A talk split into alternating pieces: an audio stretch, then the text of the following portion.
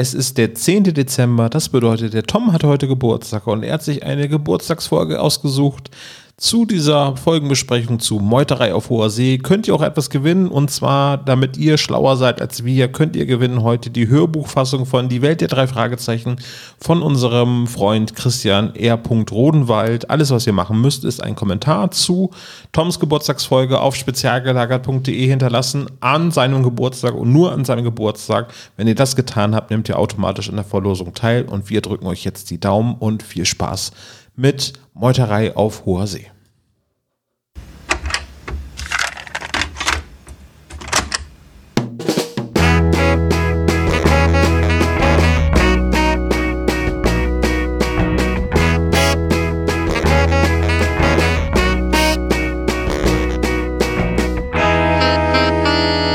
Der spezial gelagerte Sonderpodcast. Drei Jungs analysieren jeden Fall. Ho, ho, ho. Es ist der 10. Dezember und es ist der spezial gelagerte Adventskalender angesagt. Und an der Titelmusik habt ihr gehört, irgendjemand hat heute Geburtstag. Sebastian, hast du eine Idee, wer Geburtstag haben könnte? Ich bin's leider nicht. Du bist es nicht, ne? Wenn du's, wenn du's auch nicht bist, Nee. dann kann es nur der Knobel sein. Aber ich habe hier so, ein, so, ein, so eine Torte mit 25 Kerzen. Tom, würdest du diese Torte annehmen wollen? wenn du noch zehn Kerzen hinzufügst. Aber sehr schmeichelhaft, Dankeschön. nee, ich habe die 35 mit 25 Kerzen gelegt, deswegen musst du ein bisschen von oben gucken, dann kannst du es besser Ein bisschen erkennen. Kopf schräg halten und schielen, ne? Ja, alles Gute zum Geburtstag, Tom. Dankeschön. Vielen lieben Dank. Ja, von, von mir auch. Eine Geburtstagsfolgenbesprechung. Du hast dir was ausgesucht. Was ist es denn? Ähm, wir reden heute über Barbie und das Traumschloss. Ist super Folge. Ja, war klar. Nein, wir reden über die drei Fragezeichen Meuterei auf hoher See. Jetzt haben Sebo und ich schon eine Choreo einstudiert hier von Aqua. Du kennst es noch, ne? Natürlich, wer kennt Aqua nicht? Äh, Barbie Girl? Richtig. Wie hieß denn noch diese Band, die ähm, den Witch Doctor gecovert hat? Die, es war irgendwas mit Comics im Namen. Witch Doctor? Ja, Comic Sans? Nee, dieses Lied. Es gibt ein Lied über Comic Sans? Nein, über, über den Witch Doctor. Ich werde das jetzt garantiert nicht singen. Also es, Doch. Ja, schade. Bitte. Oh Mann, wir haben es jetzt absichtlich so doof gestellt. So, ich habe nicht, ich habe hab keine Ahnung, was der meinte, Junge. das war nicht Aqua, das war die Cartoons. Aber das Original von Witch Doctor ist irgendwie aus den 60ern oder so. ah, der alte Mann erzählt von früher, keine Ahnung. Ja, okay. Das war vor meiner Zeit. Ist euch eigentlich aufgefallen, dass es eigentlich total Quatsch ist, dass wir uns immer vor, äh, im Vorgespräch mysteriös um den Folgentitel herumwinden und so? Weil alle, die diese Podcast-Folge heruntergeladen haben, eh schon wissen, wie die Folge heißen wird. Ja, deswegen sage ich schon seit über 40 Folgen immer direkt am Anfang einmal den Titel. Ich habe ihn auch Ich jetzt dachte schon auch- gesagt.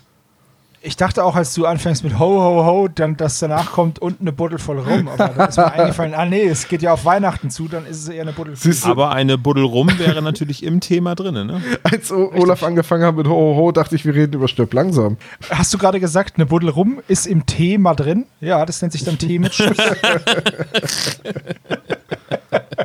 Also Meuterei auf hoher See hast du dir ausgesucht. Äh, bevor wir darauf zu sprechen kommen, würde ich ganz kurz fragen, habt ihr was gehört, außer unseren vielen, vielen Themen, die wir im Adventskalender schon präsentiert haben? Nee, momentan kommt man zu nix. Nee, Ja, ne? furchtbar, ne? So mit der ganzen Aufnehmerei.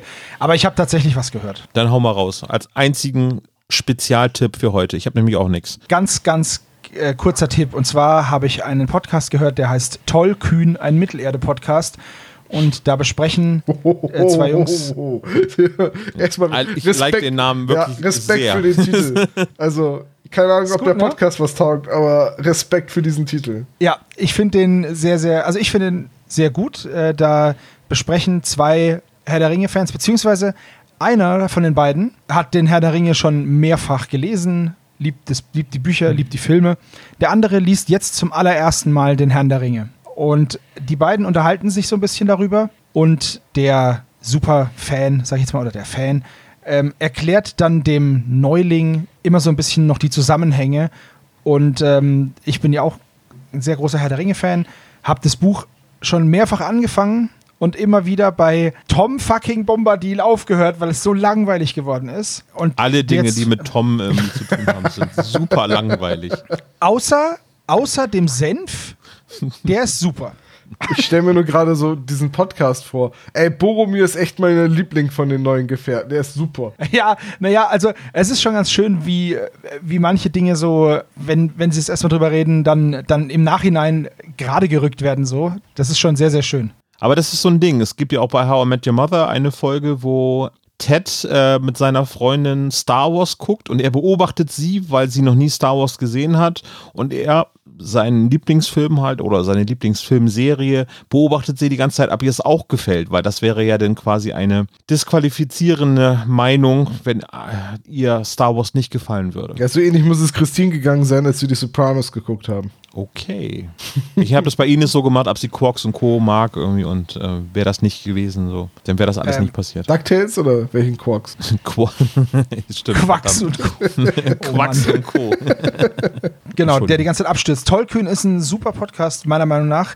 Der von den beiden, äh, Max und Ramon heißen sie. Und die beiden machen das in meinen Augen sehr, sehr gut. Max und Ramon, so hießen auch, auch zwei der Zwerge von äh, dem kleinen Hobbit, oder? Auf jeden Fall. Hm. Also liebe Grüße an Tollkühn, falls, falls Sie uns hören sollten. Habe ich hier eigentlich mal meine Herr der Ringe 12 Stunden Kino-Odyssee erzählt? Die, die macht doch je, fast jeder Nerd irgendwie zu Weihnachten, oder? Ja, aber ich war wirklich im Kino, als äh, die Rückkehr des auch. Königs Ja, ich rauskam. Aber ich hatte damals halt weder Ahnung von Fantasy, noch habe ich mich irgendwie dafür interessiert. Das war so mit die erste Sache, die ich so in Richtung Fantasy und Sci-Fi geguckt habe. Und meine damalige Freundin war ein riesiger Herr der Ringe-Fan. Und dann kommt irgendwann diese Szene im dritten Teil, wo Sam zu Frodo sagt: Herr Frodo, wir sollten eigentlich gar nicht hier sein. Und das ganze Publikum fängt herzhaft an zu lachen. Und ich check's nicht. Ich sitze so, warum lachen jetzt alle? Ja, das ist so ein kleiner Gag. Wenn man die Bücher gelesen hat, weiß man, dass sie da eigentlich auch nie hinkommen. Ja, mm, mm, ich gehe da mal auf Klo. Dann habe ich auf dem Klo zwischen dem Ringgeist und Gandalf gestanden an dem Pinkelbecken und habe mich gefragt, wer verkleidet ins Klo geht und konnte das Ganze nicht. Du warst als Hobbit verkleidet, oder? ja, ich hatte keine Schuhe an, deswegen hat man meine haarigen Füße gesehen. ja, Boah, ohne, ohne Schuh auf dem Herrenklo klingt auch ganz nach einem Ärzte-Song. Vor allen Dingen in so einem öffentlichen Kino. So, oh, das ist immer ich schön. sag dir, lieber nochmal den Ring nach Mordor bringen, als barfuß durch eine Herrentoilette zu gehen. ja, da wäre ich sofort bei dir. Vor allem, wenn du Sam an deiner Seite hast, dann kann nichts schiefgehen. Ja, gut. Also, das ist äh, meine Herr der Ringe-Anekdote. Also, sag mir Bescheid, Sebo, wenn es dazu auch noch irgendwie die beiden lesen das Simmerillion zusammen. Da habe ich auch noch so meine Lücken drin, weil das konnte ich nicht am Stück lesen. Ich hab's, Also, sie, sie streifen tatsächlich auch immer wieder so ein bisschen Silmarillion und äh, gehen auch mal auf Übersetzungen ein, auf die verschiedenen äh, Versionen der Übersetzung und so. Die, die gehen auch auf diese ganzen peripheren Themen ein. Also, das ist echt. Ich kann mich jetzt gut. leider nicht ähm, erinnern, wer die Übersetzung gemacht hat, aber es heißt wohl im Allgemeingebrauch, die alte Herr der Ringe-Übersetzung ist noch die, die gut ist und die neue Hobbit-Übersetzung soll besser sein als die alte. Okay. Aber das ist, ich weiß nicht, ob es mittlerweile schon drei oder vier Übersetzungen und so, so gibt. Ähm, ich habe es auf jeden Fall so, als ich das damals gelesen habe, auch so gemacht und ich ähm, kann dem zustimmen, dass die neue Hobbit-Übersetzung ein bisschen schöner geworden ist, weil die, die Wortwahl irgendwie noch eleganter ist. Und Herr der Ringe ist die alte Fassung wirklich, also diese alte in den grünen Büchern oder ich habe das große, dicke, rote Buch von Klett Cotta. Fantastisch. Wer da mehr darüber erfahren möchte, hört euch den Tollkühn-Podcast an. Alles klar. Wirklich super. Okay, das war jetzt sehr lange. Entschuldigung. Ja, aber Herr der Ringe, ne, man hat das Funkeln in den Augen gesehen. Der Ring an meinem Finger hat auch angefangen, äh, warm zu werden. Und jetzt wird uns warm ums Herz, weil wir über Meuterei auf hoher See reden. Eine Folge von André Marx. Servo, die weiteren Fakten bitte. So, also wie gesagt, von André Marx natürlich. Das Cover ist auch von Eiger Rasch. Erschienen ist das Buch mit der Nummer 81 im August 1998. Das Hörspiel kam dann ein knappes halbes Jahr später, trug die Nummer 83, tut es auch noch bis heute, und kam am 8. Februar 1999 raus. Wisst ihr, was auch 1999 war? Star Wars Episode 1. Episode 1. Absolut richtig. Und mein, eins meiner absoluten Lieblingscomputerspiele ist auch erschienen. Nocturne. Äh, die Länge des Hörspiels ist bei 59 Minuten, also ja, immer noch eine recht normale Länge. Aber es zieht jetzt schon ein bisschen an, finde ich. Und auch da zur Länge wieder, ich hatte es letztens mal in der Folge, ähm, es kommt einem nicht so lange vor, finde ich. Ich wollte es jetzt mal gleich sagen, weil letztes Mal habe ich es durch die halbe Folge gezogen und jetzt mache ich es gleich. Ich, ich warte ja immer noch so ein bisschen auf die anklagende Frage, was ich mir bei der Wahl dieser Folge gedacht habe. Das wollte Nö, ich jetzt das- gleich noch äh, Da, das kommt, anstellen. er- so. kommt erstmal nach dem Cover. Ah, das oder? ist okay, gut. Auf dem Cover sehen wir ein Forschungsschiff. Wir wissen ja, es ist ein Forschungsschiff, also ein Schiff. es ist kein Forschungsschiff, weil wir es auf dem Cover sehen. Ja, doch, doch. Nein, das, das muss ein das Forschungsschiff ist kein sein. Forschungsschiff.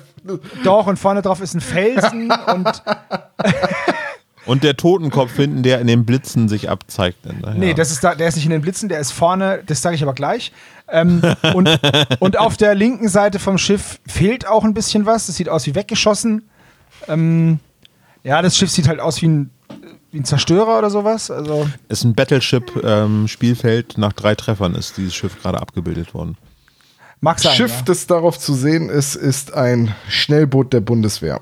Deswegen Guck ist an. auch Schwarzbrot an Bord, oder? Ja, also Dosenbrot und Panzerkeks. wenn man jetzt die, ähm, äh, die, die Ausstellung Eiger Rasch und die geheimen Bilder zum Beispiel jetzt ja noch bis Ende Januar in Hannover im Wilhelm Busch Museum zu sehen äh, besucht, dann sieht man auch, welches Bild da als Vorlage gedient hat. Und das sind halt, das ist ein deutsches, deutsches Patrouillenboot, ein deutsches Schnellboot. Und ich meine, es ist ein Schnellboot, äh, ich habe versucht, das nachzusehen, warte, von der Klasse 143 bzw. 143a. So, so. Tom, dann darf ich dir jetzt die Frage stellen: Ist das der Grund, als du das Bild bei der Ausstellung gesehen hast, dass du diese Folge besprechen wolltest zu deinem Geburtstag? Nein, weil ich habe mir diese Folge von euch gewünscht, bevor wir in Hannover waren. Das kann ja jetzt jeder behaupten. Ja, äh, nein, war es Warum hast nicht. du die Folge denn ausgesucht? Äh, weil ich immer die Atmosphäre der Folge mag. Ich sag gleich vorweg, ich finde den Plot jetzt nicht super stark und äh, auch nicht sonderlich realistisch. Da werden wir im Einzelnen während äh, der Besprechung drauf kommen. Aber ich mochte immer die Atmosphäre, die diese Schiffsreise hat und auch diese beklemmende Atmosphäre des äh, havarierten U-Boots, in dem Justus feststeckt. So, jetzt wo ich das Buch gelesen habe, finde ich die Atmosphäre sogar noch besser. Also besser als sie im Hörspiel rüberkommt. Aber ja, ich weiß nicht, das war für mich immer so eine atmosphärische Folge, die mir deswegen immer sehr wohlig im Gedächtnis verharrte. Und weil da auch tolle Sprecher dabei sind. Und natürlich wegen der tollen Sprecher. Das sage ich jetzt, damit deine Überleitung funktioniert. Danke, sehr schön. äh, Moment, dann mache ich die kaputt, weil das ist noch ein Totenkopf. es, ist es ist nämlich noch ein Totenkopf auf dem Cover. Ihr müsst ihn nur suchen. Wenn man nämlich die beiden roten Punkte vorne am Rumpf als Augen nimmt und dann diese weißen Schattierungen von der Welle, dann ist das, sind es die oberen Zähne und die Nase oben drüber und tada, da ist der Totenkopf. So.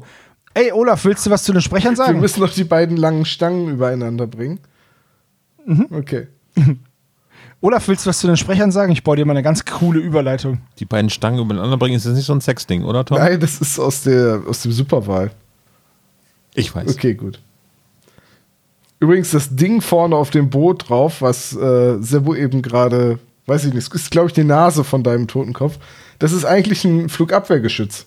Das, da, da hat Eigarasch nur die Läufe wegretuschiert. Ja, das meine ich aber nicht. Ich meine äh, an, an der linken Seite des Bootes am Wasser, da so neben dem, links neben dem Eiger Rasch-Logo. Aber unsere Spezies werden es schon sehen. Ihr seid halt einfach nicht gut im Totenkopf erkennen. Die Skulldeuter, so heißt es, glaube ich. Ne? Ähm, Captain Jason ist äh, wieder dabei. Also nach dem Riff der Haie, also Folge 30 der drei Fragezeichen Hörspielserie, ist Franz Josef Steffens wieder als Captain Jason mit dabei und er ist großartig. Also ich mag seine Stimme unheimlich gerne. Ist auch, auch einfach so eine schöne Reminiszenz an das Riff der Haie. Ja, wobei es wird, wird das Riff der Haie irgendwie erwähnt. Es Ja. wird nur gesagt, Ja. ihr kennt Ja. ihn doch noch, Ja. Es wird, es Nein, wird nein. ziemlich direkt gesagt, aus unserem Fall am Riff der Haie. Genau, das sagt Peter, glaube ich. Und äh, wen haben wir noch dabei? Mr. Andrews, äh, der tritt äh, auch auf. Äh, Roland Becker spricht ihn in dem Fall. Ich habe jetzt mal geguckt, so ein bisschen, weil ich habe gedacht, ja, das ist Mr. Andrews, aber ähm, der hat ihn in Folge 83 und 84 gesprochen. Ähm, er wurde aber auch von Joachim Richard in Folge 30 gesprochen. Da kommt er nämlich eigentlich auch vor als äh, eben Vermittler zum Riff der Haie äh, weil er ja da den Bericht äh, schreiben will und deswegen kommen hier die drei Fragezeichen mit. Die Folge haben wir eigentlich noch gar nicht besprochen, ne? Machen wir Nee. später. Das Riff der Haie haben wir noch nicht besprochen. Es ist halt, Mr. Andrews wird jedes Mal von einem anderen Sprecher gesprochen, wenn er auch einen neuen Vornamen kriegt. Genau. John William Melvin Roger Andrews ist, glaube ich, mittlerweile fast der vollständige Name. Den hat, glaube ich, jetzt, ich glaube, es war Carrie Erloff festgelegt, ne? Und ich bin mir ziemlich sicher, dass irgendwo dazwischen noch ein Maria war. Ich habe jetzt hier die Wikipedia-Seite, wahrscheinlich ist das ja noch nicht korrigiert worden. Und zwischendurch, und, äh, zwischendurch hat er noch Günther König, ähm, Mr. Äh, Andrews gesprochen, Folge 45 bis 81. Und dann ein Henry König, äh, den beim Dreitag und dann ab Folge 149. Ähm, bei Folge 200 müssen wir da nochmal gesondert drüber sprechen, da ist es dann schon wieder jemand anders. Aber es gab auf jeden Fall schon mal eine Sprecherüberschneidung, nämlich der erste Sprecher von Mr. Andrews hat auch in Folge 18 Mr. Shaw gesprochen. Das hat, ist mir nur so aufgefallen bei meiner Recherche. Ja, es ist ein wildes Durcheinander, wer schon mal alles Peters und Bobs Vater war. Ja, das hatte ich vielleicht schon mal erwähnt, dass ich äh, bei, bei der Serie, die meine Tochter hört, also Conny, ähm, dass der Vater gerne mal ausgetauscht worden ist als Sprecher. Und mal ist der Vater der Onkel von Conny und umgekehrt. Das finde Was ich ein sind denn bisschen. das für Zustände? Zustände, ne? Ja. Vor allem verstehe ich das dann immer nicht, weil man hätte es ja auch, wenn beide Sprecher da sind, weißt ja. du, dann ja, vor allem, ja die, gar die, kommen ja in beiden Folgen dann jeweils äh, umgekehrt vor, wo man denkt so, hä? Hä? Naja, gut, also meiner Tochter ist es bisher noch nicht aufgefallen. Und ich wollte gerade sagen, und auf der anderen Seite, bei so einer äh, Sendung wie den Teletubbies wird peinlich genau darauf geachtet, dass sie immer die gleichen Synchronsprecher haben. Und da hätte ich einen Keks drauf gekippt, dass es völlig Wumpe ist. Ja, aber äh, ich meine, Oh, Sas oh. Sascha Dreger hat Dipsy gesprochen. Aber wahrscheinlich ist es auch so, dass die nur irgendwie an einem Tag die ganze Serie für alle Staffeln aufgenommen haben, weil, oh, das lupen wir sozusagen. Und dann haben sie gesagt, sag mal, Monty Arnold, hast du kurz Zeit, um mal eben Tinky Winky einzusprechen? Und der hat gesagt, oh, die fünf Minuten habe ich. Bist du nicht die Frau, die auch den Roadrunner gesprochen hat? Miep, miep. Nein, nur miep. Die waren haben's zu geizig und haben es einfach geloopt. Monty Arnold hat ja auch schon mal den drei Fragezeichen mitgesprochen. Den müssen wir dann nochmal gesondert porträt- porträtieren, weil der hat ganz großartig ja zum Beispiel Ups die Pannenshow ähm, synchronisiert oder, oder beziehungsweise den Off-Text dazu geschrieben und auch eingesprochen. Ich glaube, das ist das eigentliche Highlight an diesen Pannenclips. Definitiv. Ja. Gut, wen haben wir noch bei den Sprechern? Ähm, Professor Clark, Erik Krieg, ähm, Carol Ford, ähm, Claudia Schermutzki ist die, die kommt ja auch dann nochmal in Tödlichem Eis wieder vor. Ist es die gleiche Carol? Nein. Doch, Echt? Ja. Wirklich? ja. Hab ich mir nie Gedanken drüber gemacht. Doch, doch, das ist die gleiche, äh, weil sie beauftragt ja die drei Fragezeichen, weil die sich ja von dem, äh, weil sie sich an die Meuterei auf hoher See erinnert hat. Ah, ich hätte jetzt nicht mehr dran gedacht. Ist, Meut, äh, ist, ähm, ist gefährliches Eis, tödliches Eis denn auch von André Marx? Nee, die ist von Kari Erloff. Ach so, ach so, ja gut, okay. Ja, Karelov macht das ja öfters, nochmal alte Figuren aufzugreifen. Stimmt, ja. ja. viele mittlerweile irgendwie, die Ja. suchen sich ja dann ein paar äh, Eckpfeiler raus, die so ein bisschen stimmig zusammenpassen und da Aber finde ich das da sehr, sehr passend. zwischen, also zwischen tödliches Eis und äh, Meuterei auf hoher See liegen halt elf, elf Jahre. Also, Richtig. Ja. Aber wird in beiden Fällen von äh, Claudia Schermutzki gesprochen. Wen haben wir noch bei den Sprechern? Äh, müssen wir einfach, glaube ich, nicht alle durchgehen. Mr. Evans, Peter Groß. Ähm, Mr. Evans macht mich irgendwie vogelig, weil ich immer denke, dass Captain Evans ähm, das ist, aber Captain Evans ist der aus dem Roten Piraten. Und deswegen mischt sich bei mir immer Mr. Evans mit Captain Jason zusammen und wird auf einmal dann zum Captain Jason, äh, beziehungsweise Captain Evans. Habt ihr das auch ab und zu, dass man so Sachen miteinander im Kopf verbindet, obwohl es ja, da keinen aber, Zusammenhang gibt? aber hier jetzt gerade nicht, weil Evans, ein Kumpel von mir, heißt Evans mit Nachnamen. Und äh, das ist ein super netter Typ. Und deswegen war das für mich immer so ein bisschen verwirrend. Aber ansonsten, ja. Ja, also ich habe das auch ab und zu mal, aber jetzt nicht hier, weil ich den roten Piraten dann nicht mehr im Hinterkopf gehabt habe. Hm. Gut, dann haben wir noch Dr. Halprin, den Wissenschaftler, und Enrique Serra. Ähm, ja, einmal Rudolf Hegert und Kesera. Enrique Serra. Ja, die Namen, ähm, da möchte ich auch noch was dazu sagen. Können wir gleich drauf eingehen? Ja. Ist, ist Captain Jason vielleicht von Jason und die Argonauten so ein bisschen? Das Weil müsste Jay- dann ja, also das wäre dann ja aber nicht auf den Mist von ähm, André Marx. Nee, nee, sage ich ja gar nicht. Gewachsen. Aber Ist ja auch eine MV Carry-Erfindung. Äh, Also- ist das Riff der Haie nicht eine Arden-Folge? Ich glaube, das Thema Umwelt wäre eher äh, MV Carry zuzuordnen. Ja, aber ich, jetzt, ich meine, jetzt dass. stehst du da mit Aber ich Hosen. meine, dass William Arden sich im Riff der Haie doch selbst reingeschrieben hat, als der Schriftsteller und Oh, du hast ja recht. Ja, das bringe ich durcheinander, ja. Aber das Thema Umwelt wäre eigentlich etwas, was MV Carry dann eher betrifft. Das würde auf jeden Fall zu, dazu passen, ja. William Arden. Tom, ich verneige mich vor dir, dass du da wirklich dir das gemerkt hast, dass äh, er im Prinzip sich da selber eingebaut hat, ja. Es gibt da so ein Buch, das heißt Die Welt der drei Fragezeichen. Ich weiß nicht, ob äh, ihr davon schon mal gehört habt. Nee. Von so einem, ähm, da ist noch ein Newcomer, aber ist ein recht unbekannter Autor, ich glaube aus Berlin.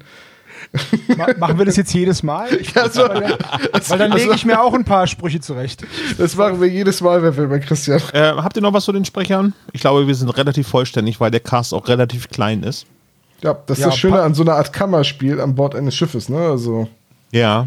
Passt nicht so viel drauf auf den Kahn. Passt nicht so viel drauf und seid ihr aufmerksam gewesen? Bestimmt. Wie viele Leute sind an Bord? acht. Ja, neun habe ich gezählt, aber es sollten äh, laut Ansage, es sollten zehn Leute als, auf, als Besatzung auf dem Schiff sein. Ich komme aber immer nur auf neun. Stimmt, ja.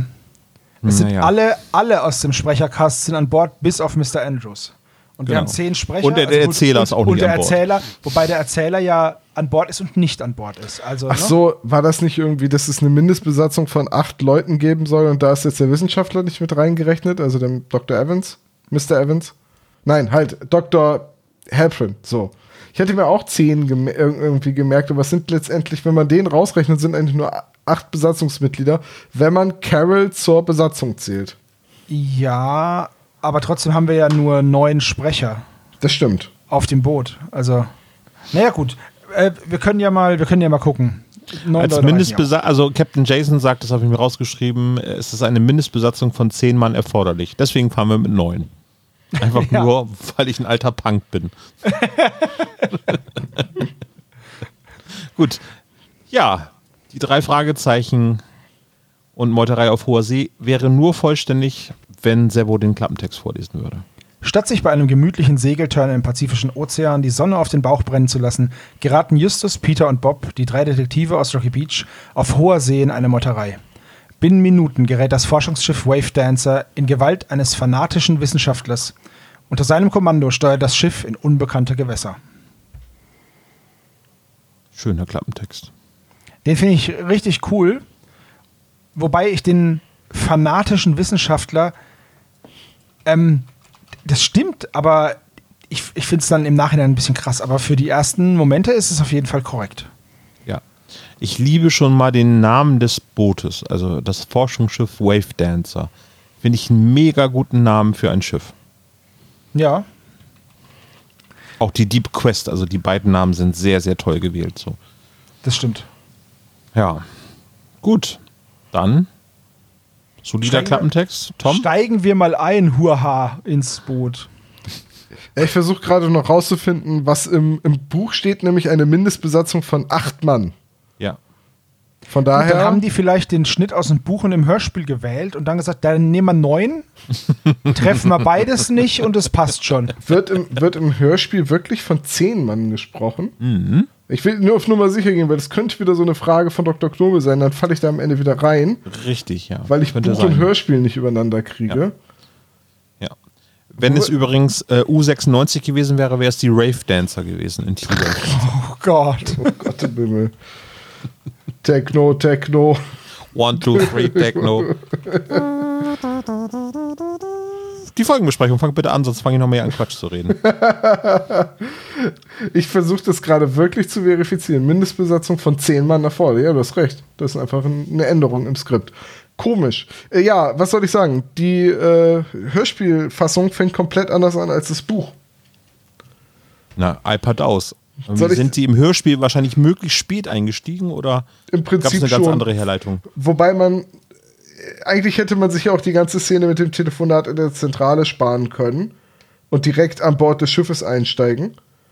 Weil letztendlich passiert in der Zentrale nichts, außer dass die drei Fragezeichen gesagt kriegen, ja, wollt ihr nicht ähm, zur See fahren?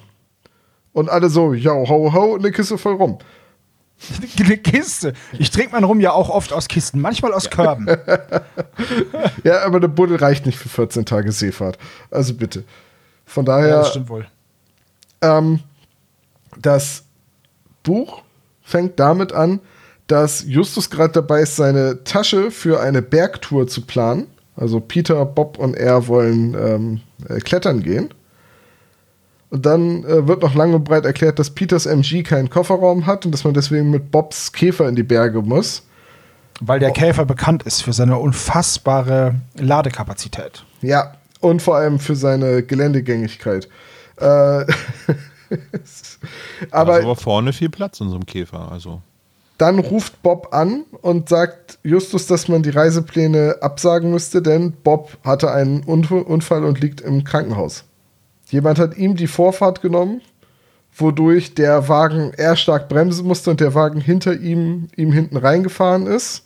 Dadurch ist der Motor vom Käfer, äh, äh, ich wollte gerade etwas sehr Unflätiges sagen, ähm, irreparabel beschädigt.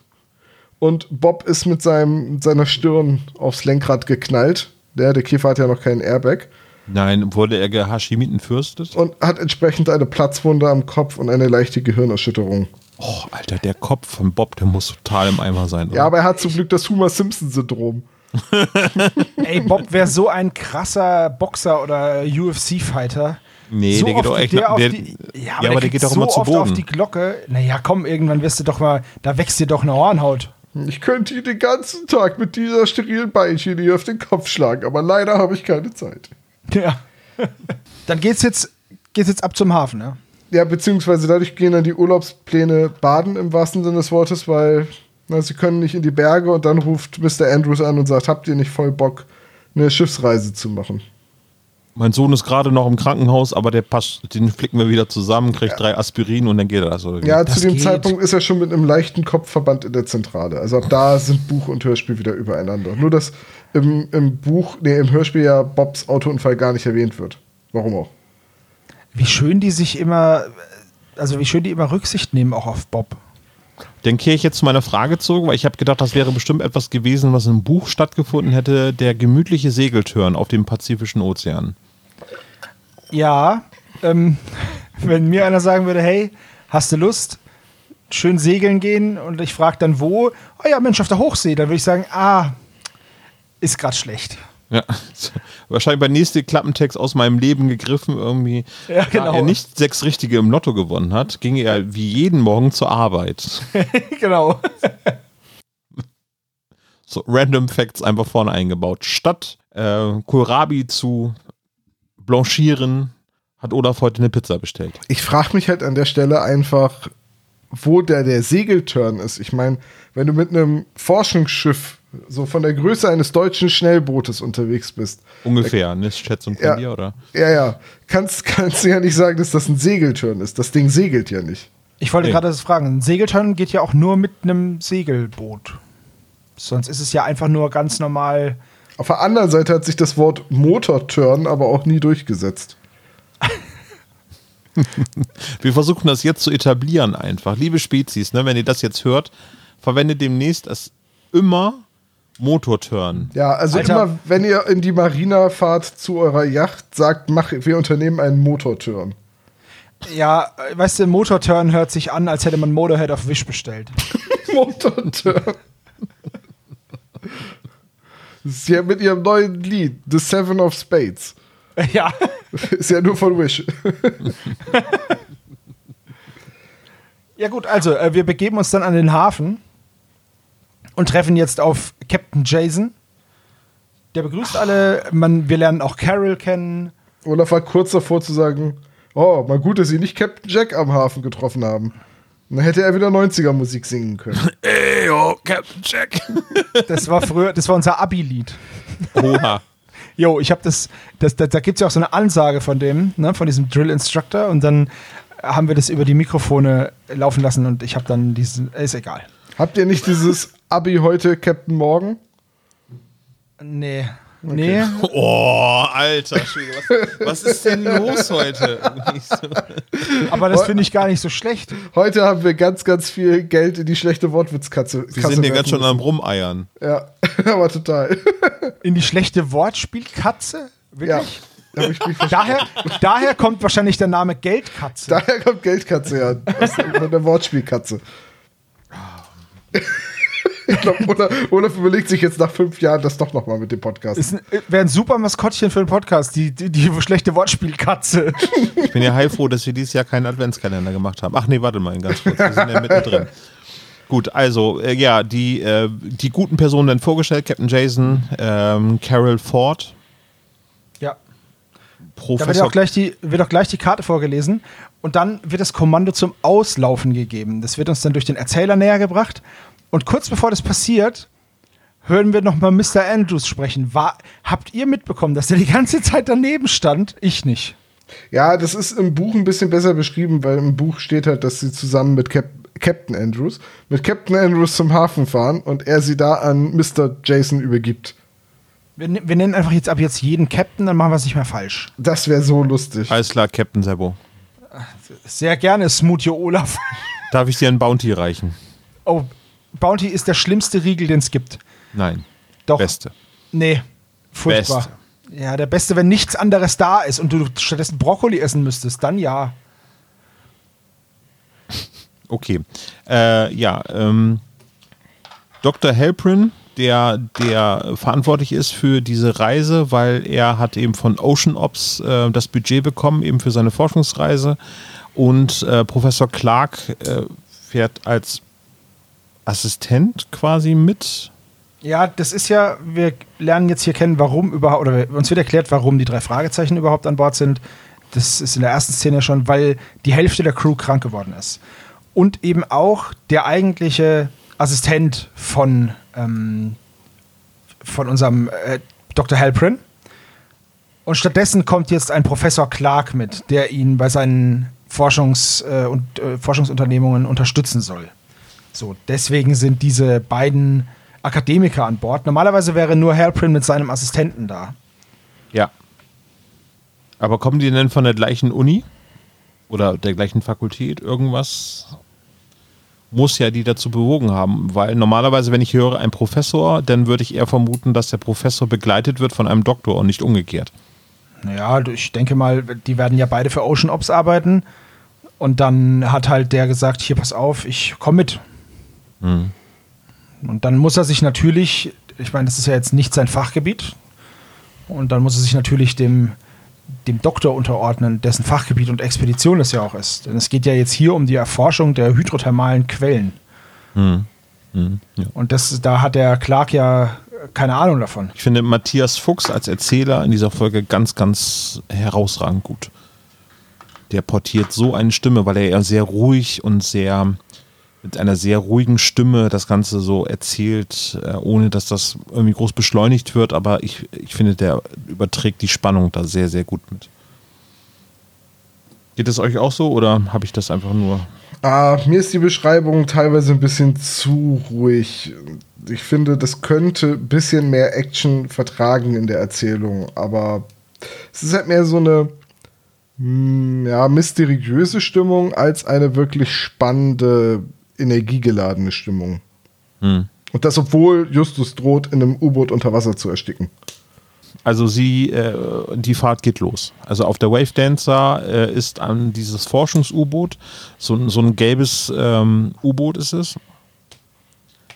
Ich stelle mir das, ähm, habt ihr den, ich weiß nicht, wie der Film heißt, mit Bill Murray, ähm, äh, wo er ein U-Boot-Kapitän ist. Ich war gerade bei Zombieland, aber das ist es nicht, ne? Nee, das ist es nicht ganz knapp. Es ist auch nicht täglich grüßt das Murmeltier und es ist auch nicht Ghostbusters. Was ist denn das, eine Komödie? eine Weltkriegsklamotte?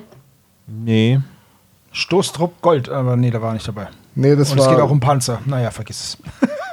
ich knut, ich glaube, mich knutscht ein Elch. Ist ein Wes Anderson-Film, also was soll ich dazu sagen? Äh, Die Tiefseetaucher heißt der Film. Ach so. Den kenne ich nicht. Ähm, ich ey, poste und ich schicke mal den Link in die Shownotes rein. Es, ähm, das Cover sieht, so stelle ich mir, äh, ich schicke euch das mal eben in den Chat und ähm, liebe Spezies, ihr findet das jetzt gleich in den Shownotes. Ähm, äh, so stelle ich mir die äh, Deep Quest vor. Auf keinen Fall. Aber. Sieht ein bisschen aus wie das Yellow Submarine von den Beatles. Oh Mann. Oder eben in, in, in James Bond-Filmen gab es auch solche äh, U-Boote. Aber der Aber ja. das, das ist ganz schön hochgradig besetzt, ne? Kate Blanchett, Owen Wilson, William Ja. Jeff, Dafoe, Jeff, Jeff Goldblum. Goldblum, Oh. Äh, Kate Blanchet heißt sie, heißt sie nicht, ne? Kat, Kate Blanchet.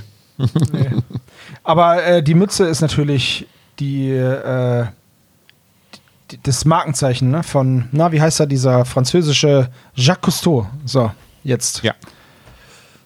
Peinlich, den muss man kennen. Ja, okay, also ähm, das ist auf jeden Fall dieses U-Boot, was eben mit an Bord ist. Ähm, so habe ich mir es auf jeden Fall immer vorgestellt oder seitdem ich den Film kenne. Man muss auch dazu sagen, dass eigentlich diese Szenen alle ziemlich kurz sind Ja. und gar nicht so viel passiert.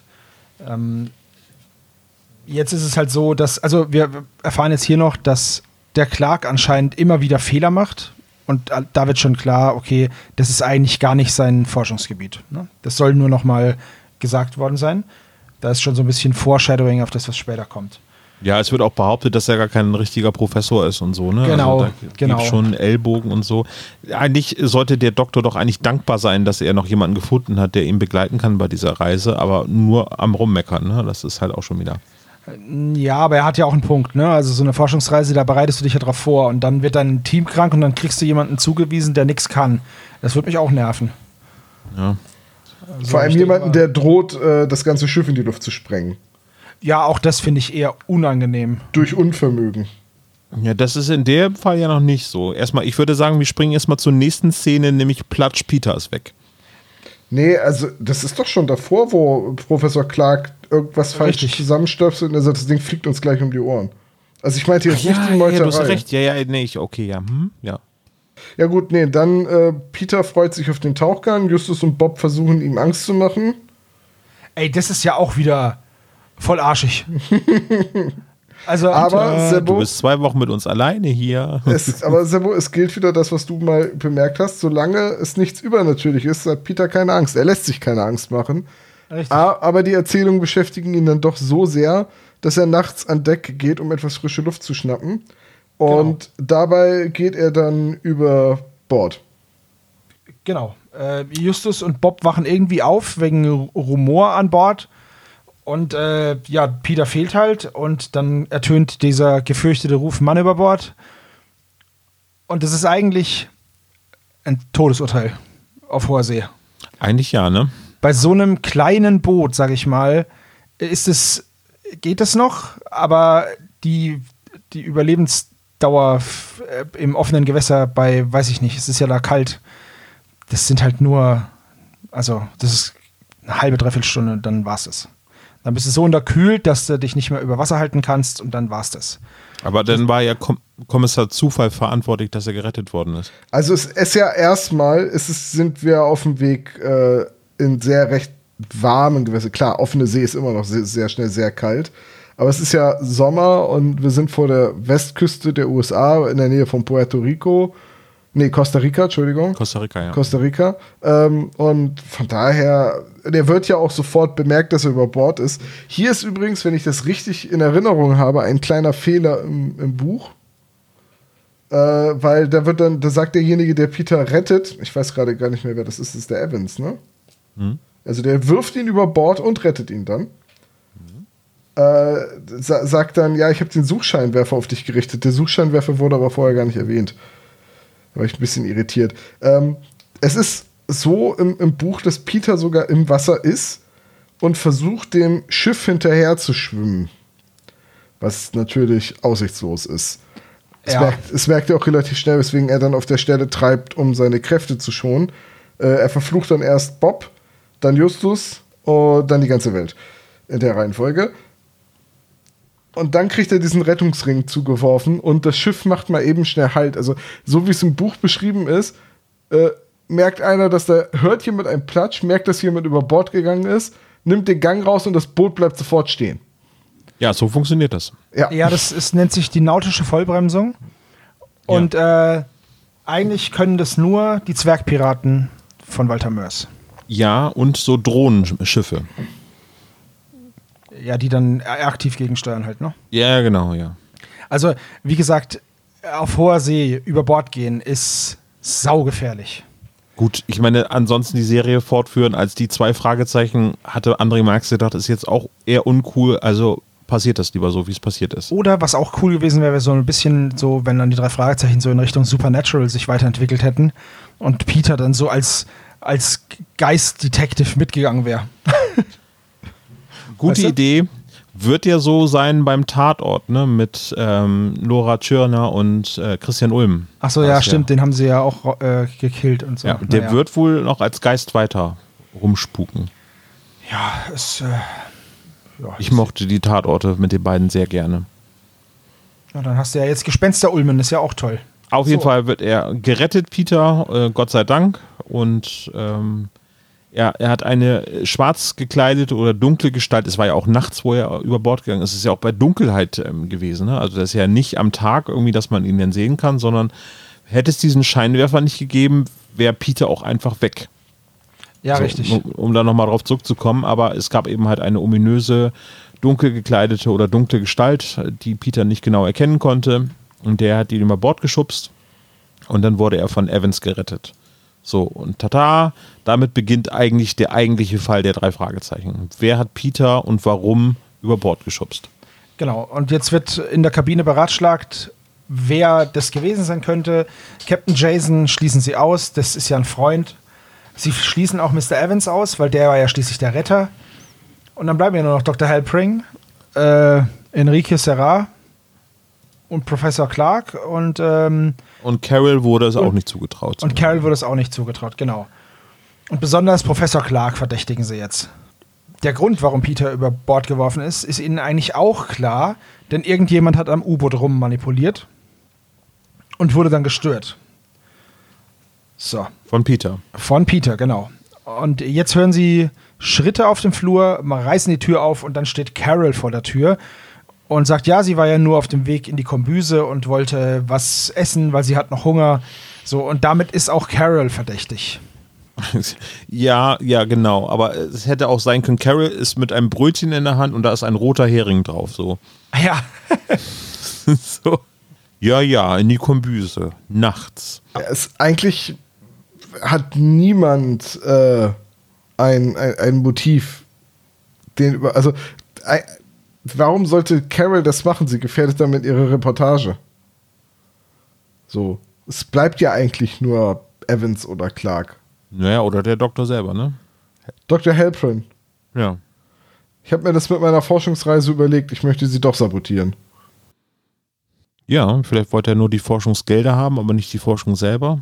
Gut, also genau, also die, die Nachforschungsarbeiten gehen weiter, aber die veräppen so ein bisschen. Äh, sie sprechen halt mit den Mitgliedern. Und dann äh, kommt es äh, zu der Ankündigung, dass es ein Unwetter geben wird. So, und dass sich die Mitglieder irgendwie darauf gefasst machen sollten, dass es ein bisschen ungemütlich wird. Und ähm, was ich mich halt gefragt habe, eine Wave Dancer äh, hat auf der Brücke, dass die Monitore da nicht befestigt sind, äh, irritierte mich ein bisschen. ja, aber wir wissen ja jetzt auch, wie es wirklich war dann am Ende. Ja, ja, wir wissen es denn schon, genau. Naja, auf jeden Fall, äh, also ein, ein richtig krasses Unwetter. Und ähm, das wird dann noch so mit so, so Nebensätzen wird das Ganze gespickt irgendwie so. Wenn das so weitergeht, werden wir morgen nicht erleben oder so, sagt äh, Captain Jason. Was ich dann denke, so, okay, Naja, das ist also- schon ziemlich krass, ne? Also, Ja, aber äh, jetzt nur mal äh, Butter bei die Fische.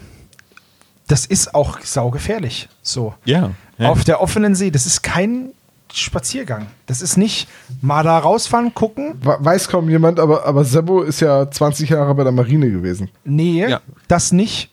Ähm, aber ich unterschätze halt einfach das Meer äh, auf keinen Fall. Es ist so der, die, die klassische Angst, die du als Bayer hast, weil Nein, dir nein, ist nein. das Meer, die Küste so fremd, dass du Eine natürliche Abneigung So, gegen Wasser nun, hast. ich habe jetzt, Obacht, jetzt. so, jetzt. Also, ich habe große Teile meiner Kindheit und Jugend an der Nordsee der Pfütze verbracht. verbracht. Ach so, an oh, der so. Nordsee verbracht. Im Endeffekt, seitdem ich zwei Jahre bin, war ich da jedes Jahr. Am plattdeutschen Strand. Nee, Oh, das die tatsächlich nicht. Im Wasser. Ich war auf einer sehr bekannten Nordseeinsel. So. Und meine Eltern, eines, eines Sommers, haben sie gesagt: Hier, da in diesem, in diesem Kurhaus, in diesem Kurmittelhaus, da gibt es Vorträge über die Nordsee. Und dann habe ich mir den angeschaut. Der hieß Nordsee, Mordsee. Und da ging es eben drum, um die Schönheit, aber auch die Gefahren der Nordsee und dass man das nicht unterschätzen darf. Diesen Vortrag, den fand ich äußerst beeindruckend und habe den mir dann Musstest immer du wieder jedes Jahr dir aufs Neue angucken? Nee, oder? nicht jedes Jahr, aber sehr, sehr oft. Ich habe den bestimmt fünf, sechs Mal gesehen. Naja, wenn man dann mit den Inselbewohnern spricht und dann die halt einem erzählen, wie das, wie so eine Sturmflut aussieht oder so ein Unwetter und ne, mal so ein Herbststurm, dann ist es halt, dann lernt man da eben das Meer zu respektieren. Und ich habe auch selber schon mal jemanden aus dem Wasser gezogen, der sich fast nicht mehr über Wasser halten konnte. Und das war schon eine gruselige Erfahrung. Und deswegen, äh, echt, ich würde das Meer niemals unterschätzen.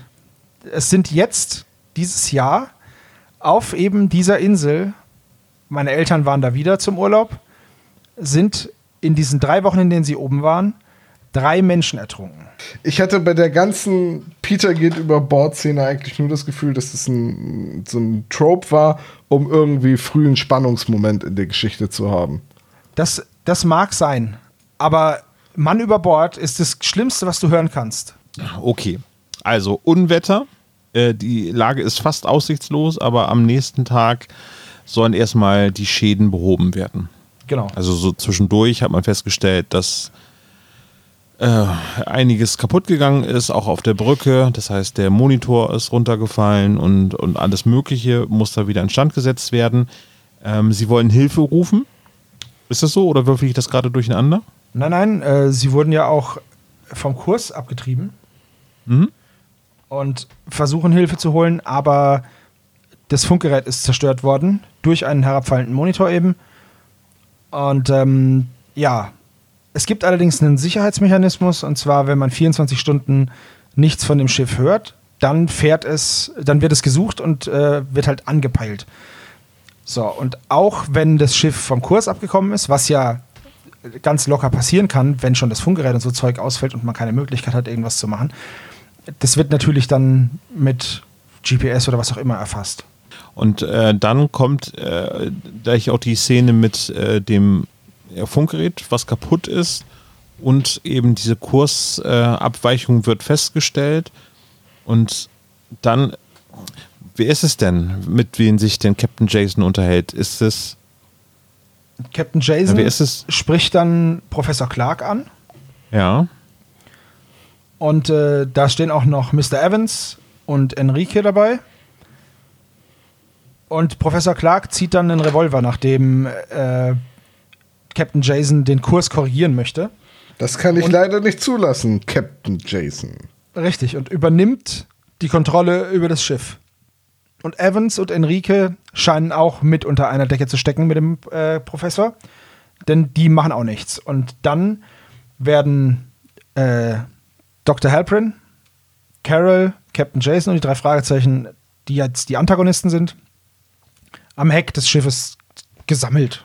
Sie erwarten, dass ich Ihnen das glaube, Jay, äh, Mr. Clark? Nein, Mr. Jason, ich erwarte, dass Sie sterben. Richtig schöner, äh, richtig schön, Gerd Fröbe, ne?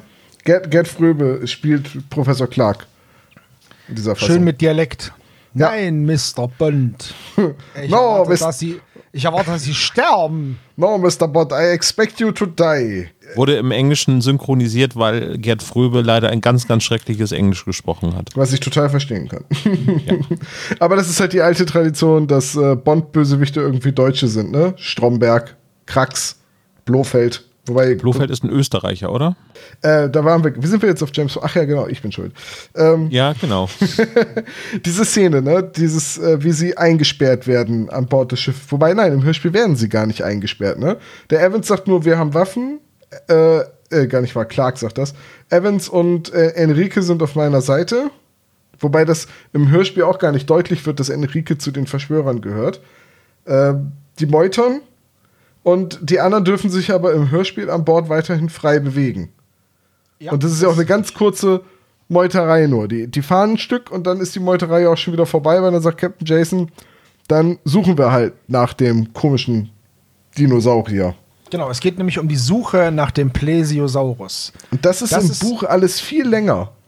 Das ist im Buch, äh, werden sie eingesperrt und Peter äh, muss dann mit einem Seil um die Hüfte äh, aus dem Bullauge rausklettern und ins nächste Bullauge wieder rein, weil er dann in der Kajüte von Professor Clark ist und sich da umschauen und dann findet er ein Buch über Kryptozoologie und, und, und, und dann finden sie nach und nach erst raus, worum es Professor Clark eigentlich geht.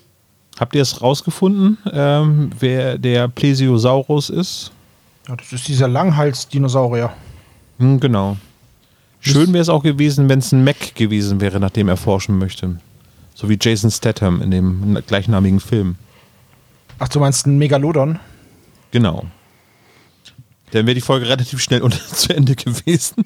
Ja, Gut, also der möchte das gerne nachforschen. Seine äh, Forschungsgelder wurden gestrichen. Das ist der Beweggrund, warum er das äh, Ganze macht. Und äh, ja, äh, nichtsdestotrotz ist Captain Jason, wie er leibt und lebt, äh, immer noch rotzig und äh, eben so ein richtiger, ja, eben so ein richtiger Captain, wie man sich das so vorstellt. ja gut, wenn, man jemand, Ähm. wenn dir jemand dein Boot abnimmt, dann bist du Ja, ja, es ist, es ist, ist richtig. Äh, äh, aber dann gibt es halt ein klärendes Gespräch zwischen Justus und äh, dem Professor.